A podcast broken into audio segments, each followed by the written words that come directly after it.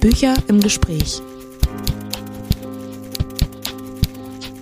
Der Podcast des Leibniz-Zentrums für Literatur und Kulturforschung.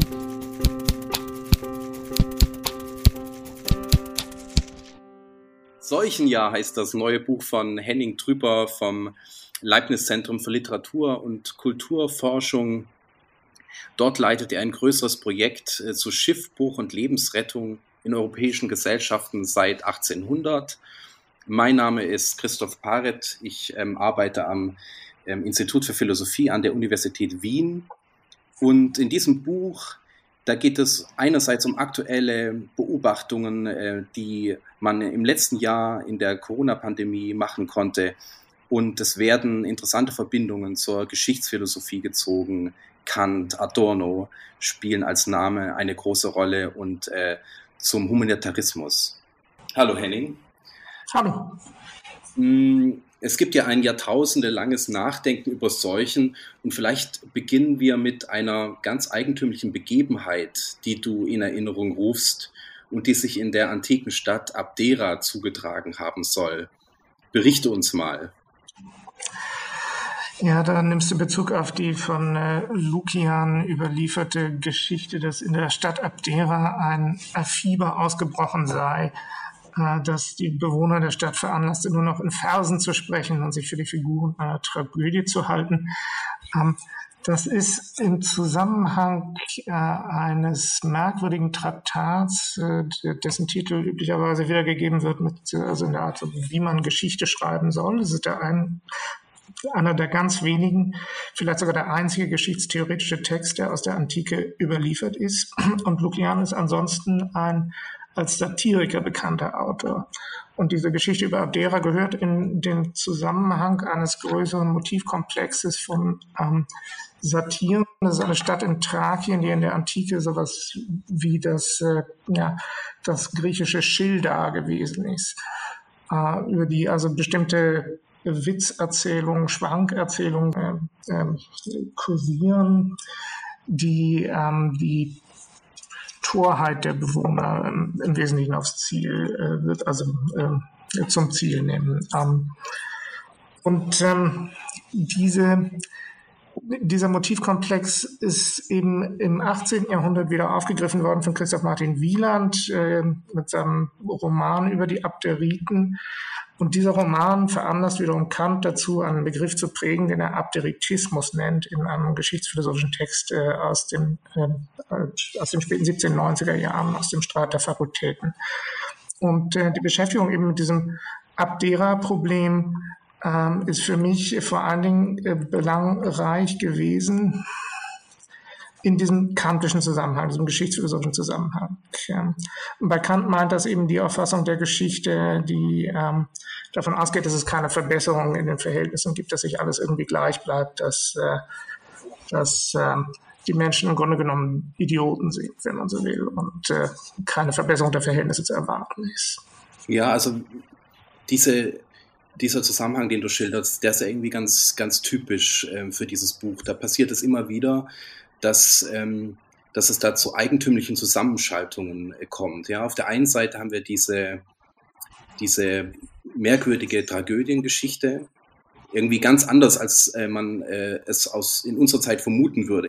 Ähm, das Fieber besteht darin, dass ähm, die Tragödie aus das Theater verlässt und, ähm, und äh, die Stadt und den öffentlichen Raum erobert und alle Menschen in äh, Tragödienschauspieler verwandelt. Und ähm, diese irgendwie ähm, amüsante kleine Begebenheit äh, führt aber dazu, dass man sich gleich knietief in, in der Geschichtsphilosophie wiederfindet, ja. Ähm, und über das große Ganze äh, nachdenkt. Äh, was, für, was für Optionen äh, gibt es denn da für Kant, wenn man über, dieses, über die, diesen großen Gang der Geschichte nachdenken möchte? Ähm, ja, genau. Also vielleicht ein, ein Nachtrag noch zu diesem, zu diesem Lukian, äh, zu dieser Lukian-Stelle. Es ist natürlich interessant, dass eben hier äh, im Grunde genommen ein, ein Witz gemacht wird aus der Furcht vor, vor Ansteckung. Also die Epidemie wird sozusagen als, als metaphorische Epidemie der, der, ja, dieses, dieses theatralischen Empfindens, nicht wahr, dieser Theaterästhetik, des, der Neigung zum Drama und so weiter äh, angesehen. Also es gibt irgendwie eine eigentliche Epidemie, wenn man so will, die ein eigentliches Fieber wäre, eine un uneigentliche Epidemie, die eben in dieser übertragenen Form besteht. Nicht? Also das ist, das ist, glaube ich, relativ äh, interessant und macht das eben auch so anschlussfähig. Ähm, und das ist natürlich eine Dimension, die bei Kant in dieser Form dann gar nicht mehr, äh, gar nicht mehr wirklich präsent ist. Der Bezug bei Kant ist sicherlich zunächst auf Wieland und weniger auf diese antiken äh, Überlieferungen. Aber ähm, Kant äh, macht sich eben doch etwas zu eigen, was aus dieser lukianischen Tradition kommt. Das ist eben dieser satirische Impetus. Also er erfindet für die für diese geschichtsphilosophischen Positionen, die er da in diesem Text äh, im Streit der Fakultäten auseinander äh, dividiert, äh, so äh, lächerliche Namen. Ja? Also der Abderitismus ist selber ein Witz, das ist ein Witz Kants. Ähm, für eben diese Position der, der, der moralischen Indifferenz des äh, historischen Geschehens insgesamt. Kant stellt sich einfach die äh, Frage, die aus philosophischer Hinsicht, äh, in philosophischer Hinsicht vielleicht auch nicht unbedingt äh, völlig ernst zu nehmen ist, ähm, die er aber dann doch tut ernst meint. Also es gibt so eine Spannung zwischen dieser Ironie in dem Text und dem dem extrem äh, ernsten Anliegen. Er stellt die Frage, also wenn wir jetzt die Geschichte betrachten, was interessiert uns daran? Es interessiert uns ja wohl, äh, ob sich die Verhältnisse denn nun zum Besseren wenden, ob sie sich zum Schlechteren wenden oder ob wir darüber keine Aussage treffen können, beziehungsweise ob sie sich eben einfach in so einer merkwürdigen Auf- und Abbewegung im Grunde immer gleich bleiben. Diese drei Optionen gibt es bei Kant. Wenn die Option der Verschlechterung oder der Verbesserung nicht gegeben ist, äh, sagt er, dann befindet man sich automatisch in der dritten Option. Also dieser Abderitismus ist deswegen auch, meint er, die, ähm, die hauptsächliche Position, die meistverbreitete Position.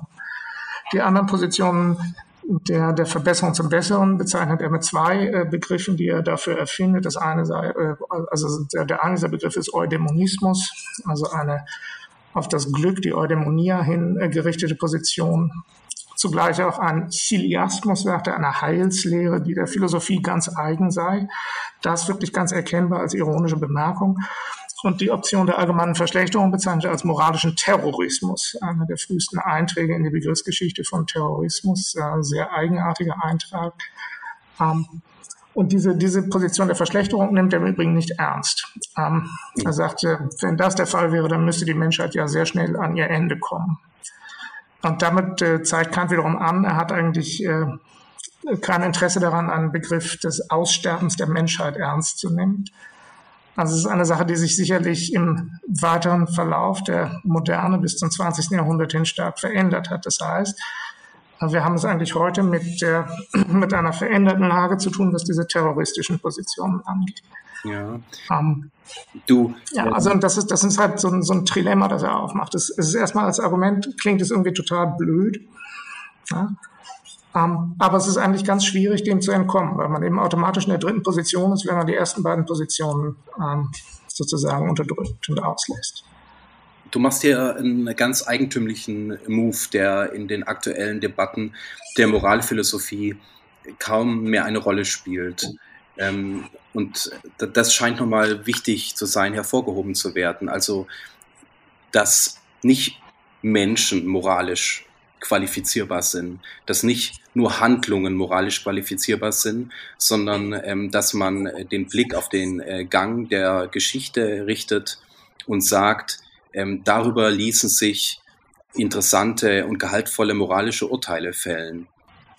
Ja, ähm, mir schien es insbesondere in diesem Zusammenhang des Projekts über Humanitarismus irgendwie wichtig zu sein, dass man zumindest auf bestimmte Redeweisen nochmal zurückgeht, die einfach sowas sagen wie, das hätte nicht passieren sollen, zum Beispiel, wo dieses Sollen äh, relativ ähm, informell daherkommt und eben in der Moralphilosophie auch meistens nicht ernst genommen wird. Die Moralphilosophie geht davon aus, dass sie sich eigentlich an handelnde Subjekte richtet, die ja allein Entscheidungen treffen können und so weiter. Ähm, es gibt aber seit der Antike insbesondere auch diese Position der Tugendethik, die eben auf andere Dinge in, im Subjekt äh, ausgerichtet ist als nur die Entscheidung über die Handlung. Ähm, also da geht es um Dispositionen eigentlich, die auch im Verlauf eines, eines Lebens erworben werden, die, die sich stabilisieren müssen. Das sind eben sogenannte Tugenden, Dispositionen zum Guten, zum Wohlverhalten, ähm, die dann im Grunde entscheidender sind als die, als die äh, punktuellen Handlungssituationen. Und äh, mit diesem Begriff der Disposition äh, kann man im Grunde genommen auch andere Dinge adressieren als, äh, als handelnde Subjekte, scheint mir. Äh, eben bestimmte Typen von Situationen zum Beispiel, die so eingerichtet sind. Ja, und da kommt durchaus menschliches Handeln ins Spiel. Das ist keineswegs irrelevant, aber das ist eben nicht der einzige Faktor, also die eben so eingerichtet sind, dass sie eine Tendenz dazu haben, ähm, ja, normativ sanktioniertes ähm, Geschehen sozusagen zu enthalten. Du hast gesagt, ähm, du da lebensweltliche ähm, Bemerkungen und Redeweisen auch abrufst. Kannst du noch mehr dazu sagen? Also ja, genau. Also es ist, ich, ich, empfinde das eigentlich als, ähm, als relativ weit verbreitet, dass man eben solche Dinge sagt wie, das ist gut gelaufen.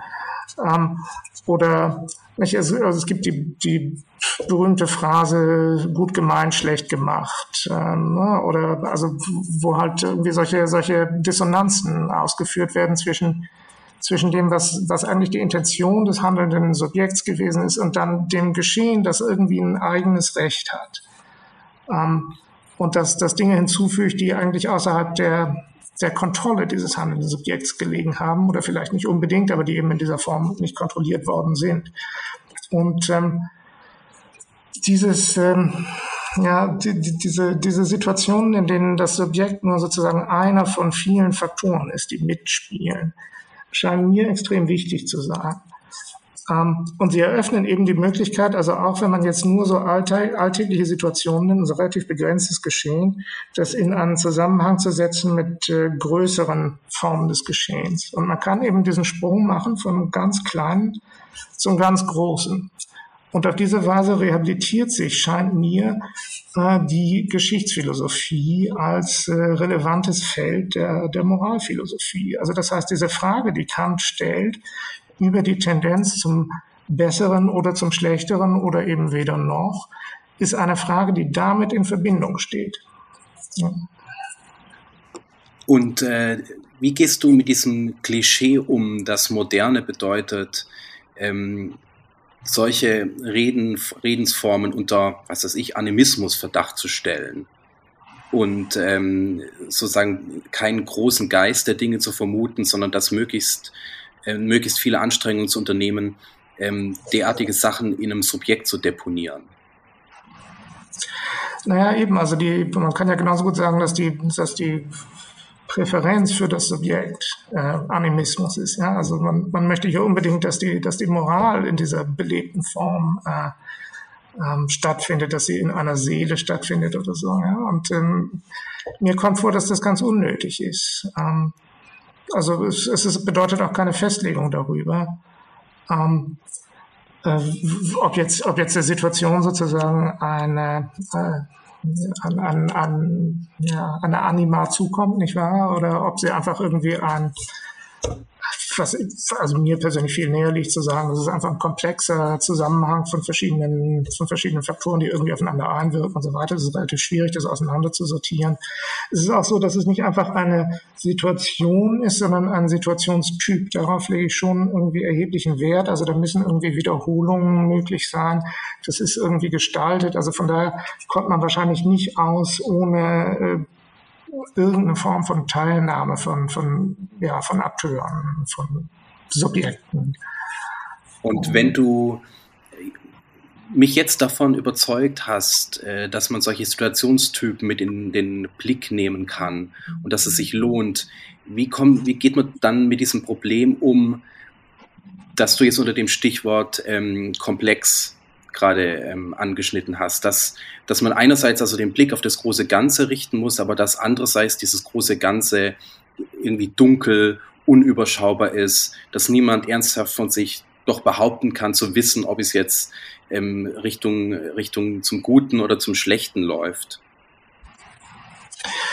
Ja, also ich meine, ich finde einerseits interessant die, die Ansätze, die, die Kant dazu hat. Also er führt eben den Begriff eines sogenannten Geschichtszeichens ein, eines einzelnen Symptoms, anhand dessen man erkennen können soll, wie die Sachen verlaufen.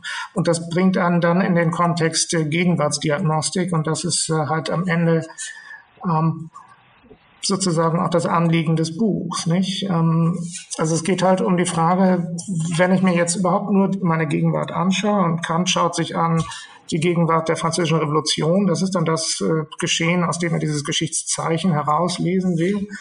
Ähm, ähm, ja, dann kann ich an diesem Symptom etwas erkennen über diese, über diese grundsätzlichen Fragen. Und ähm, das ist letztlich ein bisschen auch der Anlass gewesen, sich eben dem Pandemiegeschehen so zu widmen und darauf zu schauen, ob man eigentlich oder inwiefern man diese Art von Diskussion anhand dieses Geschehens führen kann.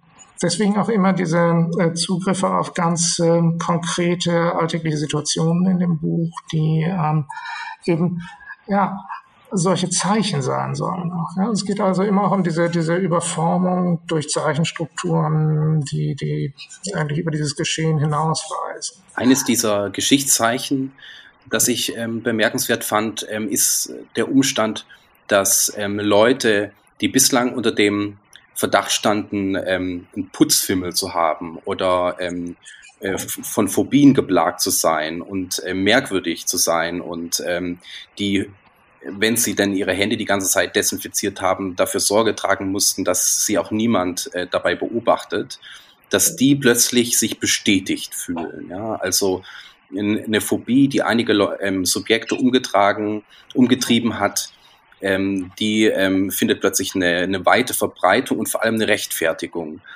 Und ähm, welche theoretischen Phobien erfahren denn jetzt in dieser Pandemie eine unwillkommene oder willkommene Rechtfertigung. Ja, ich meine, das Interessante an dieser, an dieser Phobie vor den Keimen, im Englischen sagt man Germaphobe, nicht wahr, ähm, ähm, ist, äh, ist ja tatsächlich die, dass sie schon von vornherein mit wissenschaftlichen Theorien einhergeht. Also das heißt, äh, im Grunde genommen könnte man das historisieren, man könnte sagen, es kommt eigentlich auf mit äh, äh, Hygienekonzepten aus dem Krankenhausbereich, die dann in Alltagsbereiche übertragen werden, schon im 19. Jahrhundert. Dann kommt eben Sterilisierung von medizinischen Instrumenten, das Abkochen. Äh, das geht dann einher mit, äh, mit neuen Reinlichkeitsnormen und so weiter. Und die in den letzten Jahren, finde ich, zunehmend zu beobachtende Tendenz von Leuten, eben so Fläschchen mit Desinfektionsmitteln mit sich zu führen und sich ständig die Hände zu desinfizieren und so weiter, ist eigentlich eine Fortsetzung, das ist kontinuierlich mit dieser Geschichte der schon wissenschaftlich informierten Phobie vor Keimen. Ja, also dieser, allein dieser Begriff des Keims ist ja ein überkommener Begriff aus der Medizinsprache, den man eigentlich heute in dieser Form gar nicht mehr verwendet. Also Germs ist nicht mehr, na, ist, als, als medizinischer Begriff im Grunde nicht mehr relevant. Man hat es auseinanderdifferenziert, was jetzt eigentlich die verschiedenen Krankheitserreger sind und so weiter und so weiter. Ähm, und äh, die Pandemie ist halt interessant in der Hinsicht, dass sie, dass sie letztlich als Bestätigung dieser Phobie äh, lesbar ist. Der, der Phobiker muss ja jetzt äh, im Grunde genommen, nachdem plötzlich alle öffentlichen Stellen äh, bekundet, man soll die Hände desinfizieren, also das ist zumindest für ein Jahr so gewesen. Jetzt heißt es wiederum, die Schmierinfektion ist für diese Krankheit gar nicht relevant. Ähm, ja, also das, das, das Geschehen ist in dieser Hinsicht extrem dynamisch und so, aber es hat zumindest erstmal die Phobie bestätigt. Und es ist eben interessant, dass es diese Parallele gibt zwischen Theoriebegriff und Phobiebegriff, dass beide eigentlich nach dieser Bestätigung suchen. Also die Theorie wird sozusagen aufgestellt und muss dann experimentell nachgewiesen werden. Mhm. Ja, und es, es, gibt also riesige institutionalisierte wissenschaftliche Apparate, die dann dazu dienen, eben Theorien zu bestätigen, weiterzuentwickeln, auch zu widerlegen und so weiter. Und ähm, mit der Phobie könnte man eigentlich sagen, verhält er sich irgendwie ähnlich, denn äh, der Phobiker sucht danach, dass die Wirklichkeit seine, seine Phobie bestätigt. Es gibt, um, ähm, es gibt einen diese, Übererfüller ja. der, der medizinischen Norm, die in meinem Bekanntenkreis übrigens auch nicht so, ähm, so selten vorkommen. Über die redet allerdings niemand, weil die die besonders braven sind. Also es gibt Leute, die ähm, die strikten Anweisungen, denen wir alle zunehmend unterworfen sind, auf eine viel peinlichere, ähm, peinlich genauere Weise erfüllen, ähm, als man ähm, anzunehmen geneigt ist. Über, über wen dagegen häufig ähm, geredet wird, sind die, die sich gegen diese medizinischen Normen sträuben. Ähm, was, was würdest du, wie würdest du das einordnen? Ja, genau. Also zunächst mal, ich finde faszinierend, dass es die, die, die, diesen Umschlag gibt von dem, was bestätigt werden soll, in diese, eigentlich diese moralische Normativität, wie man sich jetzt zu verhalten hat. Ja? Ähm, und das hängt natürlich insgesamt mit so einer, also diese, diese Idee der nachträglichen Bestätigung hat auch damit zu tun, dass man von der Wirklichkeit sozusagen verlangt, dass sie bitteschön verständlich sein sollen. Das heißt, dass unsere Verständnis, also die, die Konzepte, mit denen wir da rantreten, äh, nicht wahr, dass die sich eben nachträglich bestätigen müssen. Und das bestätigt eben auch den Umstand, dass, dass die Welt insgesamt so eingerichtet ist, dass wir sie verstehen können. Nicht wahr? Und ähm, und zugleich betrifft dieser Komplex aber auch die, die, die Moral. Ähm, und dann gibt es eben genau so ein, so ein Feld von Positionen, wie du das beschreibst. Es gibt äh, eben diejenigen, die dann äh, dazu neigen, die Normen ganz besonders äh, zu erfüllen, über zu erfüllen. Und es gibt diejenigen, die dazu neigen, ähm, sie nicht zu erfüllen und äh, eben gegen anzugehen. Ähm, mir kommt das aber vor, als wäre das eigentlich Teil desselben, desselben Felds sozusagen. Für mich ist das ein Feldphänomen, einfach Verteilung. Ne? Die, die, ich denke, die, die Epidemiologie geht auch davon aus, dass es diese Verteilungen gibt. Das ist einfach eine statistische Frage. Und äh, man versucht gar nicht wirklich das, äh, das Verhalten des Einzelnen äh, irgendwie zu kontrollieren. Nicht? Also in dieser ganzen Governance sozusagen der, der Pandemie kann man beobachten. Es geht eigentlich immer darum, äh, möglichst an den statistischen äh, Verhaltensweisen sozusagen rumzudrehen, äh, während die Einzelnen gar nicht, äh, gar nicht wirklich zählen sozusagen, gar nicht kontrolliert werden können. Das ist aber wieder ein interessantes Missverhältnis zwischen, zwischen der moralischen Norm und der, der Art und Weise, wie das, wie das sozusagen regiert wird, weil eben, da kommt, was du auch ganz zu Anfang schon ansprachst, diese, dieses Missverhältnis von Statistik und, und Gewissen sozusagen ins, ins Spiel. Also das Gewissen ist absolut, nicht, wenn, das geht auf, auf, auf jede einzelne Übertretung ein. Ähm, und das ist nicht statistisch verfasst, aber tatsächlich ist die eigentliche Frage und das eigentliche Problem, das das kollektive Verhalten in der Pandemie betrifft, statistisch. Mhm. Ähm, wenn du auf der einen Seite diese geschichtsphilosophischen Fragen ähm, immer wieder aufrufst, da geht es ähm, um die Intelligibilität, die Verständlichkeit der Wirklichkeit. Und äh, die kann man, wie du vorhin ausgeführt hast, ähm, unterschiedlich dann ausbuchstabieren. Ja, also es geht äh, zum Schlimmen hin, es geht zum Besseren hin oder es ist per se sinnlos. Aber andererseits äh, rufst du auch immer wieder in Erinnerung, dass äh, die Wirklichkeit nicht verständlich ist als sinnlose, sondern dass sie einfach auch unverständlich sein könnte, dass sie unscharf ist, dass ähm, wir auf Sicht fahren, dass wir ähm, die ganze Zeit mit Szenarien arbeiten, dass die, dass wir uns auf Statistiken verlassen müssen, ähm, die äh, mit, äh, mit unscharfem äh, Verhalten rechnet ähm, und zugleich fühlen sich die ähm, verantwortlichen Politiker genötigt, ganz klare Handlungsanweisungen zu geben. Ähm, und äh, die ganze Zeit äh, stellt man sich dann die Frage, ob ähm, die Lage der Dinge klar ist und man eben ganz klar von einer Ungnadenstruktur der Wirklichkeit sprechen kann. So nennst du das, glaube ich. Ja, also ob die mhm. Beschissenheit der Dinge also wirklich klar zutage liegt oder ob die nicht vielmehr darin besteht, dass wir nicht wissen, woran wir sind. Ja, dass wir, ähm, dass wir uns nicht zurechtfinden. Ja, ähm, man, diese Frage nach Gnade und Ungnade hat ja vor allen Dingen damit zu tun, also wenn man jetzt diese, diese nachträgliche Bestätigung zum Maßstab setzt, dann ähm, ist halt die Frage, was sich da bestätigt. Es gibt so eine traditionelle theologisch induzierte Tendenz zu sagen, also wenn wir die Welt verstehen können, dann ist sie ja, und das ist so ungefähr bei Kant auch so, dann ist sie ja gnädig eingerichtet, in dem Sinn, dass sie so eingerichtet ist, dass wir sie verstehen können. Aber es kann natürlich sein, dass wir sie verstehen können als etwas, das uns überhaupt nicht wohlgesonnen ist, sondern im Gegenteil, das ist ja die sozusagen die, die Intelligibilität der, der Phobiker sozusagen, dass sie tatsächlich ganz schrecklich ist. Es ist wirklich alles so wie befürchtet, ganz grauenhaft. Mhm. Ähm, und ähm, genau dieses, dieses äh, Spannungsverhältnis äh, in dieser Verständlichkeit selber äh, hat mich da sehr interessiert. Ähm, es, ähm, und, und eben, das, das findet in der Tat äh, ganz viele ähm, Anwendungsmöglichkeiten, wenn man sich über die politische Situation Gedanken macht, ähm, bei denen man, also wo man sich dann immer fragen kann, ist das eigentlich wirklich äh, sinn, sinnreich eingerichtet? Kann man das verstehen? es gibt eben, scheint mir wirklich geradezu Tendenzen innerhalb der, der Einrichtung der politischen Verhältnisse, die, die irgendwie darauf hinlaufen, dass es so eingerichtet ist, dass man gar nicht verstehen kann.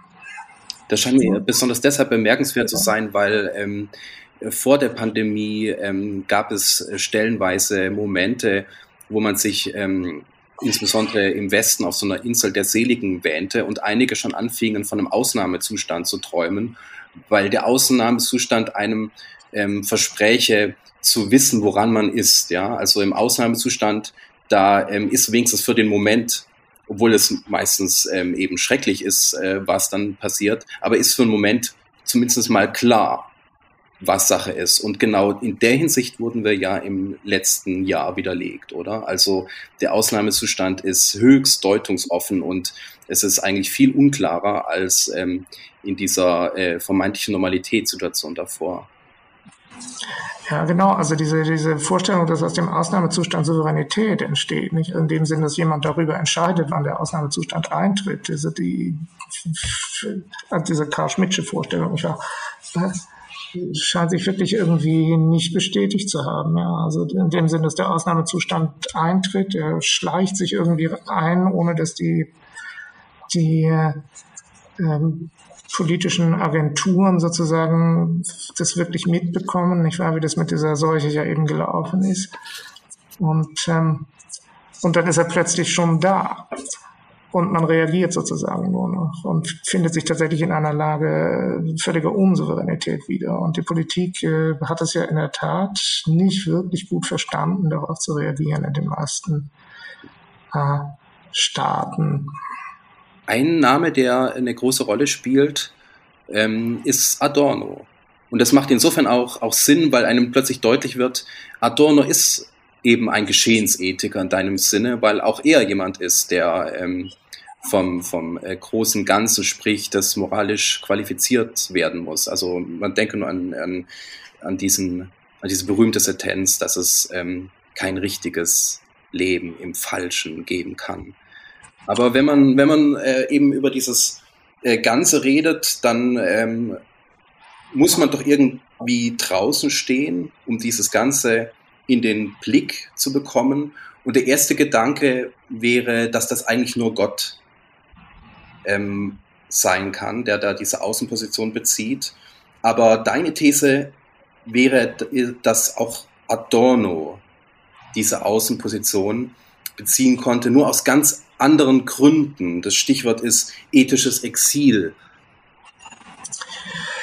Ja, das ähm, ist ein äh, Gedanke, der mir, der mir dann interessant schien ähm, bei der Betrachtung von Adornos Minima Moralia als äh, also und der, Frage, was da eigentlich der Standpunkt ist, in dem Sinn, dass es ein nicht freiwillig gewählter äh, Standpunkt außerhalb eines Geschehens ist, dass da betrachtet wird. Ähm, und diese, diese konkrete Geschichte, also die auch eine Leidensgeschichte ist, natürlich äh, aus dem äh, die, die ihn sozusagen aus diesem geschichtlichen Geschehen ausschließt auf eine gewisse Weise, äh, ermöglicht bestimmte ähm, ethische Positionierungen, die, ähm, die glaube ich wichtig sind, ja. Und ähm, das ist dann eine relativ komplizierte Frage danach, wie historisch ähm, eigentlich äh, moraltheoretisches Denken sein muss. Ähm, wenn du verstehst, was ich meine. Die, ja.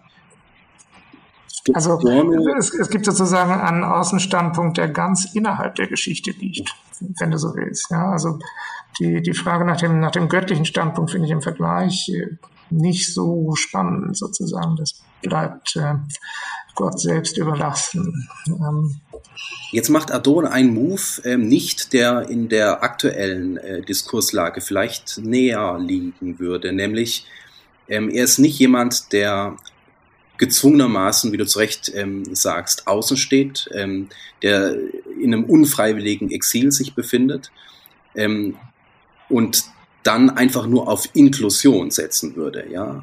Das ähm, große Ganze ist eben das falsche Ganze. Er ist draußen, aber das heißt nicht, dass er da reinkommen wollte.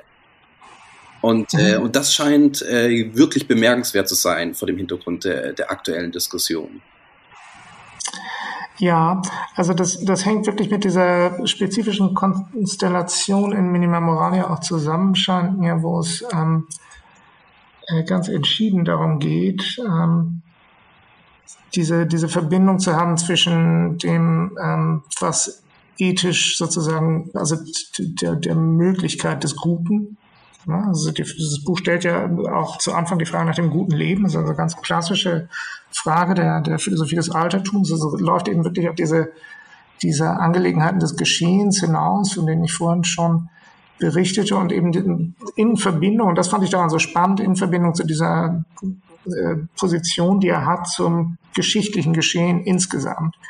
Und Adorno ist nun eben tatsächlich der Fall, der äh, nach den sehr dünnen Kriterien, die Kant dafür entwickelt, äh, eigentlich ein geschichtsphilosophischer Terrorist ist. Also er denkt, dass, er denkt, dass alles immer schlechter wird, und zwar sehr ernsthaft.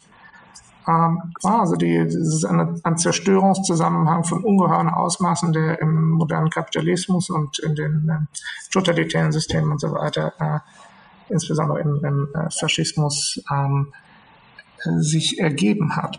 Und äh, für Adorno ist es so, dass der Zusammenhang zum, äh, zum ethisch Guten nur im Widerstand gegen diese allgemeine Bewegung möglich ist. Und das ist eine, fand ich, eigentlich recht starke Position.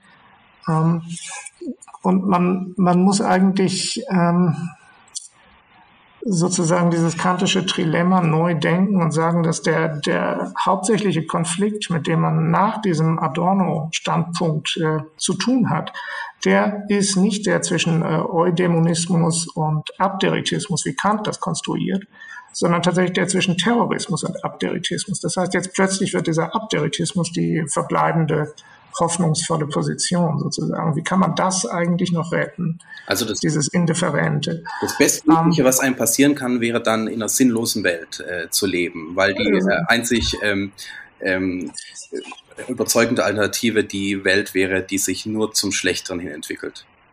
Ja, so in der Art, ja. Ähm, und ähm, Genau, also ich, ich weiß nicht, vielleicht sollte ich ein paar Worte dazu sagen, wie ich auf diesen Adorno gekommen bin im Zusammenhang mit diesem Buch. Also es ist halt auch so, ähm, dass natürlich das, äh, das äh, Genreprinzip des Buchs also auch darin besteht, jetzt also so kurze Abschnitte zu haben, die eben so verdichtete, äh, ja, wenn man so will, Kurzessays sind über Fragen der also einerseits der Geschichtsphilosophie, andererseits der Moralphilosophie, drittens vielleicht der gegenwartsdiagnostischer Art.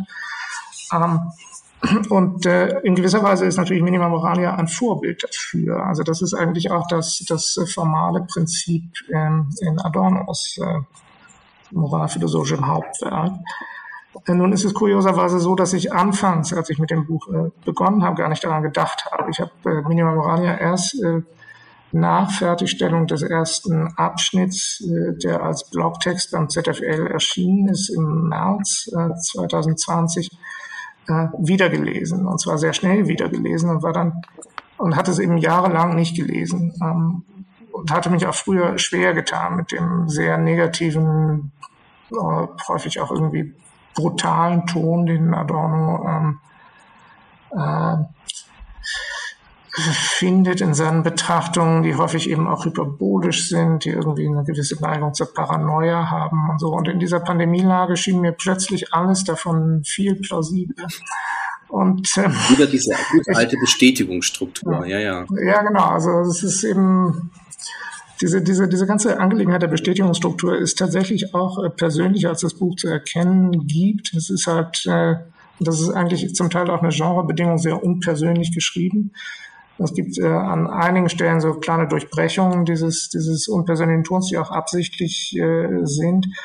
Aber also es ist halt viel mit Mann tut dies und das und jenes und dieses Mann ist halt irgendwie schon, schon auch ein Stilmittel dafür, um dieses, dieses Unpersönliche irgendwie auszudrücken. Aber tatsächlich geht es eben auch wirklich um, um diese, diese eigenen Erfahrungen von äh, nachträglicher Bestätigung durch das gegenwärtige Geschehen.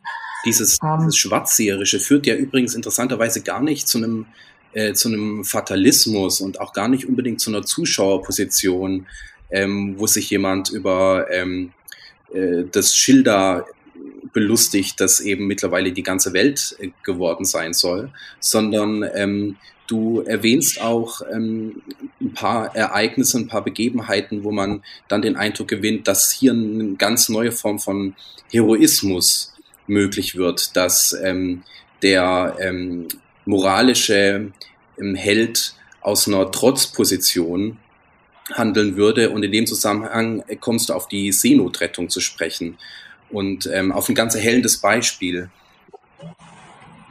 Mhm, genau, ja, das ist eine, eine Anekdote, die ich im Zusammenhang mit meinem Projekt über die Geschichte der Seenotrettung in, einem, in einer Archivsammlung gefunden habe. Sie stammt aus den 50er Jahren und da sagt der langjährige Vormann eines äh, niederländischen Rettungsboots äh, zum Sekretär seiner Gesellschaft, äh, so, so in der Art, ähm, das ist schon irgendwie eine merkwürdige Welt, oder? sagt er. Also, also sie, sie, schmeißen ein paar Atombomben und äh, töten 50 Millionen Leute und äh, wir machen alles, um auch nur ein einziges Leben zu retten. Genau. Und äh, dieser, dieser Kontrast ist halt, ähm, ist halt schon interessant. Also man, man sieht halt auch, auch Akteure, die eben gar nicht aus so einem theoretischen Kontext kommen, machen sich darüber durchaus Gedanken. Also es scheint mir schon wichtig zu sein, irgendwie dieses moralische Denken in im Alltag irgendwie auch abzuholen sozusagen. Und das ist eben ein interessantes Dokument äh, für dieses Empfinden der eigentlich der Absurdität, die man dann auch bei solchen professionellen Lebensrettern äh, antreffen kann. Nicht, äh, 50er Jahre eben insbesondere, also nicht nur, nicht nur die Atombomben, sondern natürlich auch das enorme äh, ja, Gewaltgeschehen des Zweiten Weltkriegs direkt davor. Wir sind sicherlich sehr im Bewusstsein dieser Leute gewesen und äh, tatsächlich, ja, sie setzen sozusagen ständig ihr eigenes Leben aufs Spiel, um sehr wenige andere zu retten. Ja, also wir werfen um, eine Atombombe genau. ab, äh, 50.000 Leute sterben auf der einen Seite und ich ähm, setze mein Leben aufs Spiel, um einen Menschen zu retten. In der Hinsicht ähm, scheint ähm, die moralische Handlung äh, so eine, so eine letzte Trutzburg zu sein, äh, der man gar nichts anhaben kann, ähm, so absurd äh, die Umstände auch sein mhm. mögen. Aber andererseits findest du auch durchaus ähm, da kritische Worte ähm, zu diesen zu diesen humanitaristischen Rettungsmissionen und sagst, dass die in einer Hinsicht, in einer ganz bestimmten Hinsicht, sind die eben auch, ähm, was weiß ich, eschatologisch ähm, orientiert. In einer bestimmten Hinsicht ähm, brauchen die doch noch so ein letztes Sinnmoment, nämlich die brauchen klare Situationen, die entweder gelingen oder misslingen. Ja, eine Rettungsmission ähm, gelingt oder misslingt. Am Ende ist jemand ertrunken oder jemand ist nicht ertrunken. Und ähm, wie geht man dann aber damit um, dass solche eindeutigen Entscheidungssituationen für die wenigsten von uns äh, zu haben sind. Ja, es geht einfach mhm. weiter im Schlamassel. Ja, genau. Ich meine, ich finde halt diese humanitaristischen Bewegungen in dieser Hinsicht gar nicht mal problematisch. Das ist einfach, wie die funktionieren. Ne? Also das ist, die, die müssen irgendwie ihr, ihr Einzelanliegen haben, über das sie Institutionen bauen können, ähm, die dann auch, also dieses, dieses einzelne Anliegen besteht wirklich dann in einem Situationstyp, der extrem gestaltet wird. Ähm, also diese ganze Sache mit der, mit der Seenot finde ich deswegen extrem einschlägig, weil das eben so, so eine auch schon seit bald 200 Jahren bestehende ähm, Form von Situationstyp ist, an der sich nichts ändert. Ja, also das ist, das Schiff ist in Seenot, wir müssen die Menschen retten. Ähm, was danach mit den Menschen passiert, ursprünglich wollte man dieses Problem lösen. Es ist in der Frühzeit von Seenotrettungsgesellschaften eines der Hauptprobleme, dass man, wenn man die Matrosen möglicherweise von ausländischer Nationalität irgendwo an Land gebracht hat, dass man die gar nicht wieder los wird. Die müssen ja irgendwie wieder nach Hause und äh, irgendjemand muss dafür bezahlen und es gibt keine Institutionen, die sich dieser Frage annehmen und so. Und ursprünglich will man sich dieses Problems annehmen zum Beispiel ähm, und das fällt dann fällt dann raus. Das gehört nicht zu diesem Situationstyp dazu, obwohl es eigentlich als Folge ganz regelmäßig auftritt. Ähm, na, also diese, diese Arbeit an der, an der Fokussierung sozusagen ist, ist einfach extrem wichtig. Und das erlaubt es denen eben auch, dann tatsächlich ja gegen ein, ein sinnloses Geschehen irgendwie so ein, so ein stabiles, ja, so eine stabile Situation zu erzeugen, in der das, diese Tendenz zum guten Ausgang, zum inhärent guten Geschehen ähm, erkennbar wird und eben auch stabil wird. Ähm, ich weiß gar nicht, ob ich jetzt zu so einer Vokabel wie eschatologisch greifen würde. Das äh, ist natürlich eine Theologisierung von diesem, von diesem Verfahren, die vielleicht unnötig ist.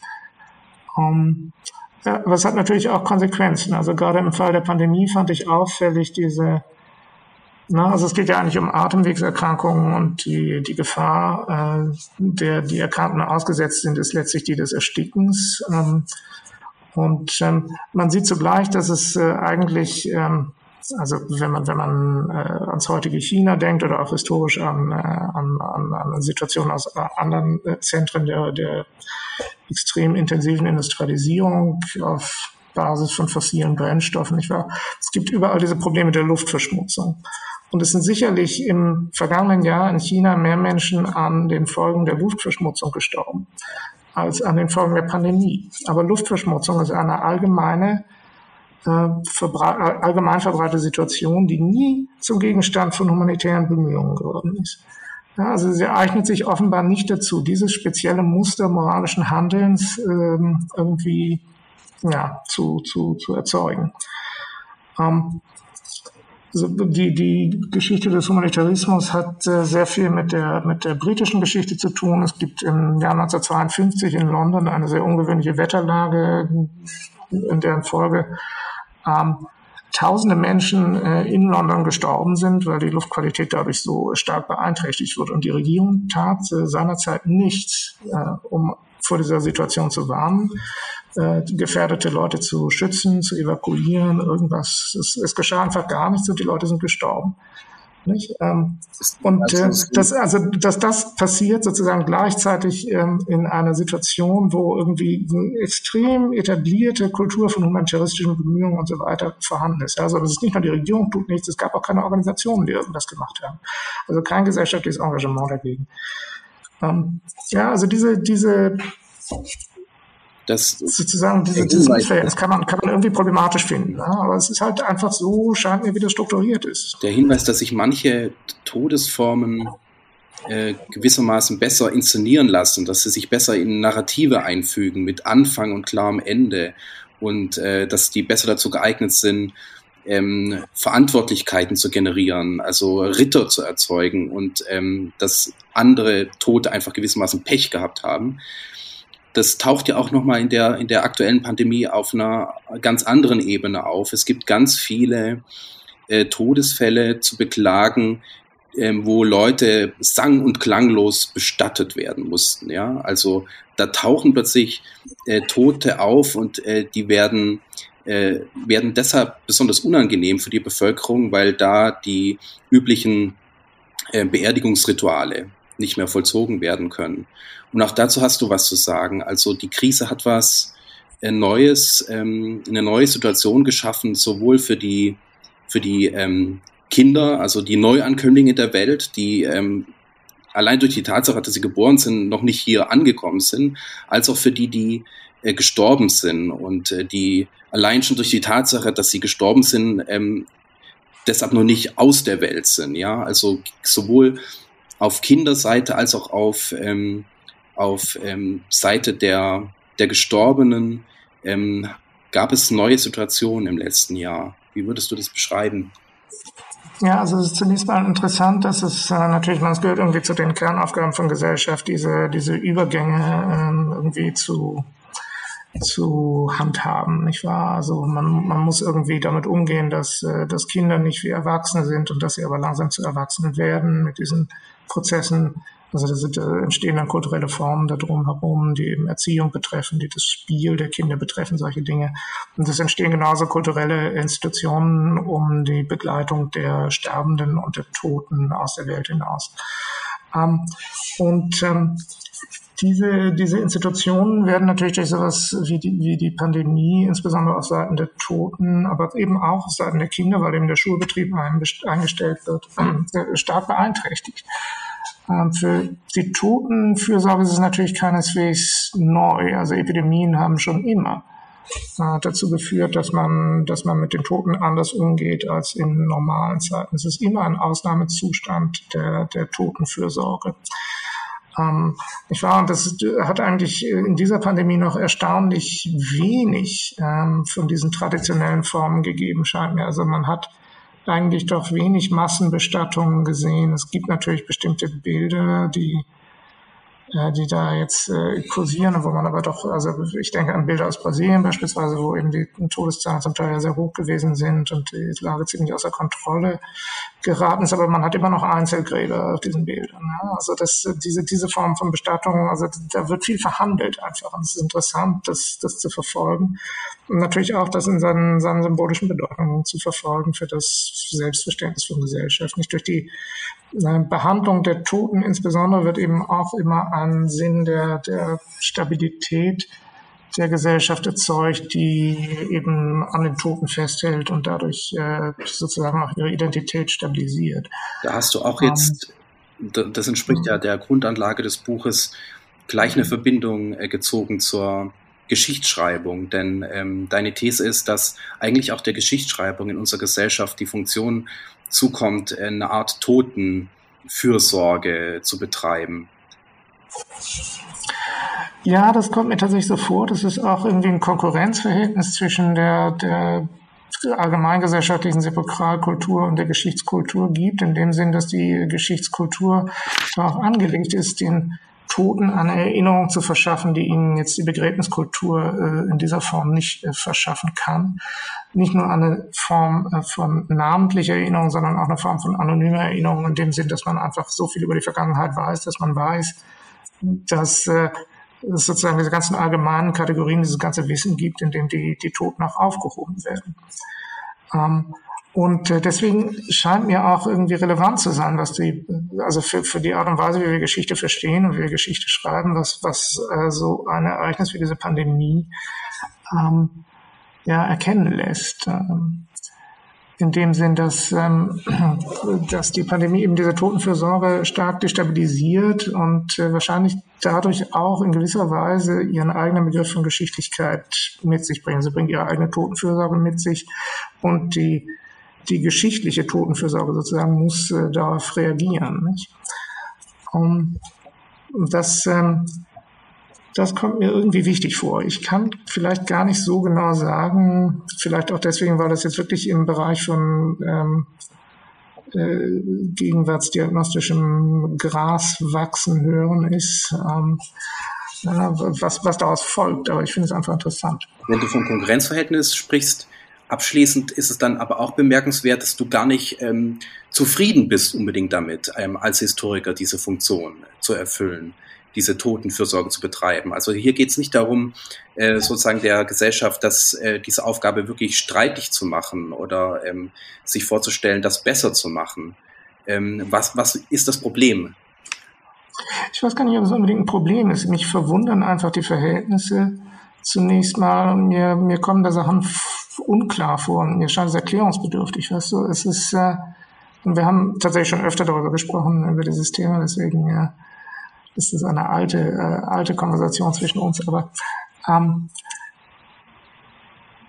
wie soll ich sagen, es, also ich, ich hab, störe mich zum Teil daran, wie, wie stark äh, Gesellschaften die Toten auch vereinnahmen. Das kommt mir manchmal äh, geradezu problematisch vor, ja. Ähm, es gibt einen gebrauchte Toten, wenn man etwa an sowas wie, wie Kriegerdenkmale denkt und, und diese Dinge, ja, also das, den man, den man extrem problematisch finden kann, der extrem weit verbreitet ist zur gleichen Zeit. Und äh, die Teilnahme der Geschichte an diesen, an diesen Nutzungen innerhalb dieses Konkurrenzverhältnisses äh, ja, etabliert dann so Kategorien wie eben Nationalgeschichte und so weiter, die, die ja, die Toten müssen die wirklich ihre Schwächen werden. haben. Also das ist dann tatsächlich so ein ganz ähm, ähm, ja, ganz, ganz einfacher Punkt. Die Toten ähm, müssen davor gerettet werden, gerettet zu werden? Ja, auf eine gewisse Weise ja. Ähm, also wenn, wenn sich eben die, die Geschichtswissenschaft äh, versteht als, als äh, quasi humanitäres Unternehmen, das, das äh, die Toten vor dem Vergessen rettet, dann ähm, ist das auf der einen Seite einfach interessant zu beobachten. Aber auf der anderen Seite hat es eben auch viel Potenzial für, für problematische äh, ja, Nutzung. Vielen Dank. Ja, vielen Dank für die, für die äh, wunderbaren Fragen. Danke.